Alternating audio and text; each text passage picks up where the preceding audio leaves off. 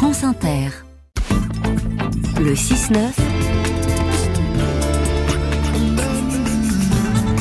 sur France Inter. Tout de suite, Classique Co, Anna Sigalevich. Vous nous parlez donc ce matin d'un programme ballet russe qui se jouera à la Philharmonie de Paris les 28 et 29 février. Oui, un projet créé au Festival d'Aix-en-Provence l'été dernier, réunissant autour de l'Orchestre de Paris dirigé par Klaus Makela trois cinéastes qui expriment en images ce que leur inspirent les ballets russes de Stravinsky, avec, pour ouvrir le bal, Rebecca Zlotowski et l'oiseau de feu.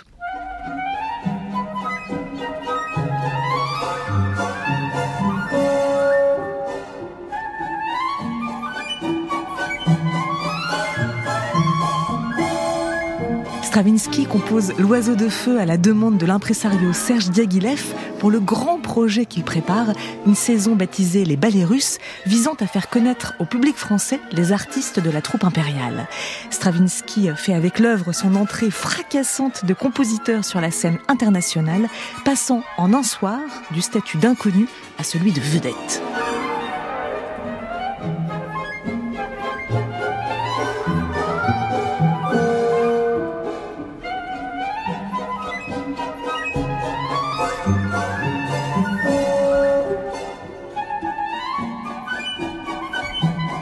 Le conte de fées russe mettant en scène le prince Ivan qui, chassant dans la forêt, capture un oiseau au plumage extraordinaire, devient, sous l'œil de Rebecca Zlotowski, métaphore du cinéma, avec Ivan en producteur et l'oiseau, allégorie du 7e art. Puis la soirée se poursuit avec Petrouchka sur les images de Bertrand Mandico.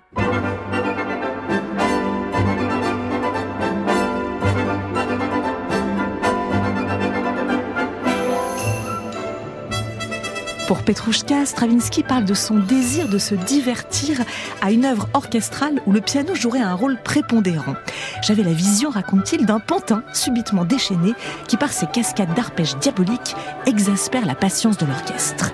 L'action se déroule à Saint-Pétersbourg, à la fête de Mardi Gras, où il y a foule lorsqu'un magicien attire l'attention en jouant de la flûte, donnant vie à trois pantins, Petrouchka, la ballerine et le mort.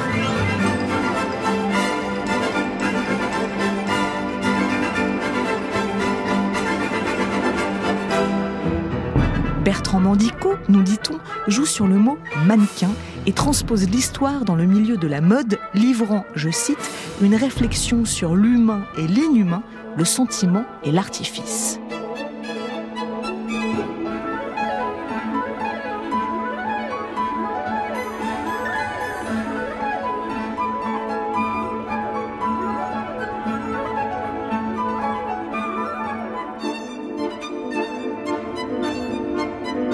Et puis c'est avec l'une des pièces les plus audacieuses du début du XXe siècle que se termine la soirée, le Sacre du Printemps. Oui, ballet mythique qui fit scandale lors de sa création au Théâtre des Champs-Élysées en 1913.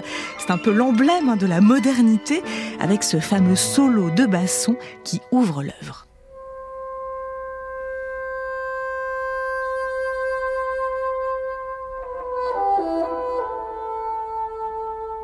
J'entrevis dans mon imagination, écrit Stravinsky, le spectacle d'un grand rite sacral païen.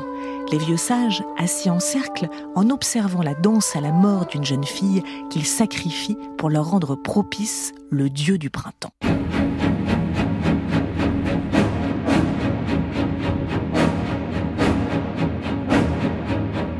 Réalisatrice Evangelia Cragnotti s'empare de l'œuvre en y voyant, je cite, une parabole de l'union de l'homme avec une nature sacralisée et féminine.